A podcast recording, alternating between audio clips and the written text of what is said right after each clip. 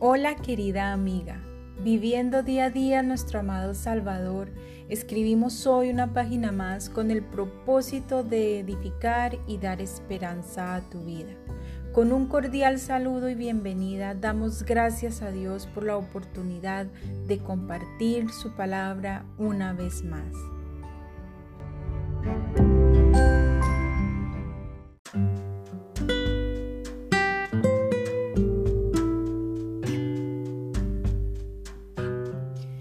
Querida amiga, continuando con nuestro estudio Acepta la educación del Señor, hoy que hoy veremos, mujer, el Señor utiliza diferentes herramientas para darnos sus advertencias. Lección 3, parte 2. Amada, teniendo claridad de lo que significa la advertencia. El Señor quiere que actuemos de manera pronta, dedicada y diligente y que estemos muy atentas a las diversas advertencias que Él hace a lo largo de nuestra vida. Para ello Él utiliza herramientas muy importantes y que están a nuestro alcance que nos ayudarán a ver con claridad cómo evitar todo aquello que es pecado ante los ojos de Dios y a disfrutar de aquellas que nos llevan directo a una bendición. Ya vimos que el propósito de la advertencia es impedir que cedamos al pecado y que vivamos conforme a la voluntad de Dios, ya que si conocemos lo que le agrada al Padre Celestial y lo que no, será de gran ventaja para caminar con pasos agigantados y firmes en nuestra carrera por el camino de la vida cristiana. Así que sin más preámbulos, comenzamos con la primera y una de las más importantes de esas herramientas, la Biblia, el manual de guía por excelencia para la mujer cristiana dedicada y hacendosa, que sabe que las escrituras se hallan, en las escrituras se halla la verdad y la vida. No solamente por medio de esta el Señor se da a conocer, sino que a través de ella y con la ayuda perfecta del Espíritu Santo, Él limpia nuestra mente, transforma nuestra manera de pensar y de actuar e instaura su conocimiento por el cual la persona empieza a vivir bajo los mandamientos del Señor, su soberanía y su autoridad. Todo esto no solo con el objetivo de dar la gloria al Creador, sino también de dar sentido a nuestras vidas, para vivir una vida plena y abundante como lo dice Juan 10:10. Así que te animo y recomiendo en primera instancia y por encima de cualquier otro libro que leas la Biblia diariamente, aunque haya escritos de otros hombres y mujeres piadosos inspirados por el Espíritu Santo, jamás reemplazarán la importancia absoluta de lo que la Biblia representa en la vida de una mujer cristiana. Los libros, teologías devocionales, estudios, etcétera, son solo complementos.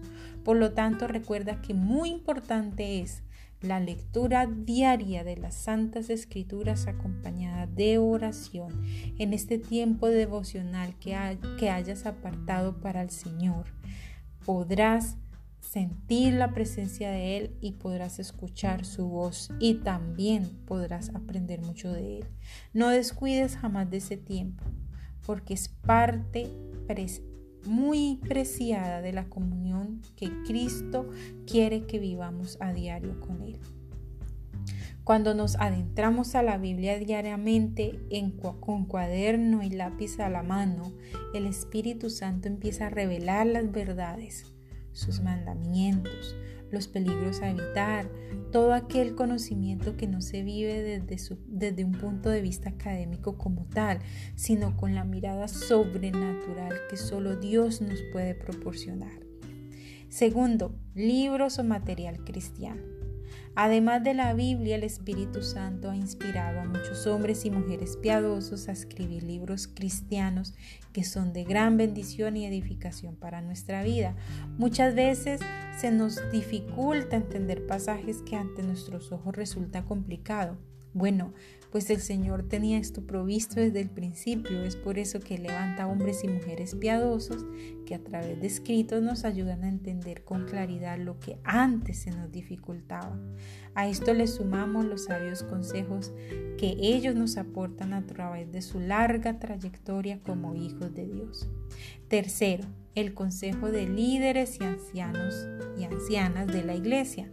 Recordemos que el Señor dispuso un orden en la iglesia y que decidió que existieran ancianos, líderes, ancianas en cuanto a madurez espiritual y también de vida, capaces de darnos sabios consejos que nos guíen por el camino de la justicia, el camino que agrada al Señor. Ellos, querida amiga, no están allí por azar. No despreciemos su gran apoyo y sabiduría que serán de gran bendición. Todas aquellas ancianas, mujeres con una larga experiencia en el cristianismo, abuelas que han levantado hijos y que ahora alzan nietos.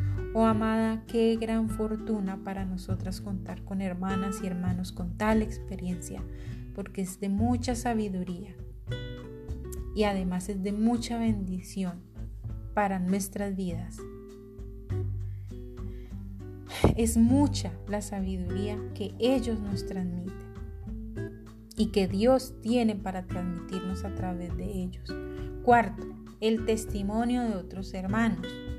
Cuán provechoso es escuchar los testimonios de nuestros hermanos cuando han llegado a los pies del Señor. Aquella vieja vida que queda atrás nos puede brindar alertas para nosotras no cometer los mismos errores. En esencia, la prioridad del aprendizaje cristiano es el de aprender sin la necesidad de experimentar. ¿A qué me refiero? En el colegio recuerdo muy bien que para poder entender ciertas leyes de la física y de la química debíamos experimentar los procesos. Por eso existen los laboratorios en los cuales experimentamos con diferentes elementos o materia y vemos los resultados y con sus correspondientes reacciones y transformaciones. Pues bien, en la vida cristiana es al revés todo con el Señor es muy diferente. Alabado sea el Señor por eso.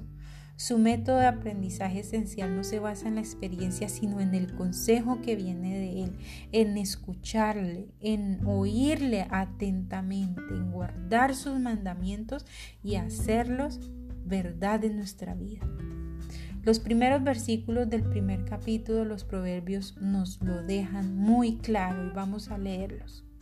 Los proverbios de Salomón, hijo de David, rey de Israel, para entender sabiduría y doctrina, para conocer razones prudentes, para recibir el consejo de prudencia, justicia, juicio y equidad, para dar sagacidad a los simples y a los jóvenes inteligencia y cordura. Oirá el sabio y aumentará el saber, y el entendido adquirirá consejo para entender proverbio y declaración, palabras de sabios y sus dichos profundos. El principio de la sabiduría es el temor a Jehová. Los insensatos desprecian la sabiduría y la enseñanza. Proverbios capítulo 1, verso 1 al 7. Bueno, vemos que lo que busca la sabiduría y la enseñanza del Señor en primer lugar es ayudarnos a aprender a través del consejo sin necesidad de llegar a la experiencia del pecado. Lo que nos quiere decir el rey Salomón es que todo aquel que es llamado sabio por Dios es aquel que anhela la sabiduría de Él, le teme y es reverente y le da el respeto que Dios se merece, pero que además está dispuesto a escuchar escuchen estas palabras, a escuchar, a recibir y practicar las enseñanzas del Señor. Ese es el que será llamado sabio por nuestro Dios.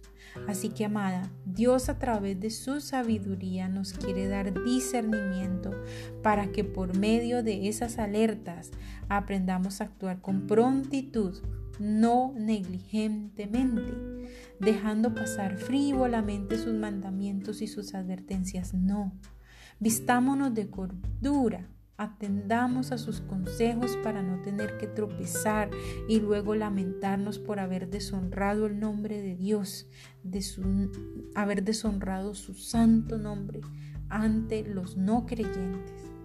Tomemos también todas esas hermosas promesas que el Señor nos regala en su santa palabra. Apropiémonos de ellas, hagámoslas nuestras vivamos esa vida abundante que el Señor nos regala, pero hagámoslo al modo del Señor, no al nuestro. De lo contrario, perderemos el timón del barco y con él perderemos muchas bendiciones que el Señor tiene preparadas para nosotras. Oremos. Amado Señor, Qué bendición saber que contamos con las advertencias y consejos que nos proporcionas a diario a través de cada una de tus herramientas, entre las cuales la más importante es tu santa palabra. Dame la capacidad de reconocerlas prontamente, escucharlas, recibirlas y practicarlas en mi vida diaria para crecer como una mujer conforme a tu corazón, darte la honra darte la gloria que tú te mereces y ser de ejemplo y bendición para mi familia, amiga, amigos y otras mujeres. Amén. Por el momento y con amor les habló Tania M. Olson. Nos veremos en una próxima oportunidad con una reflexión más aquí en Diario de una Mujer Cristiana. Bendiciones mil.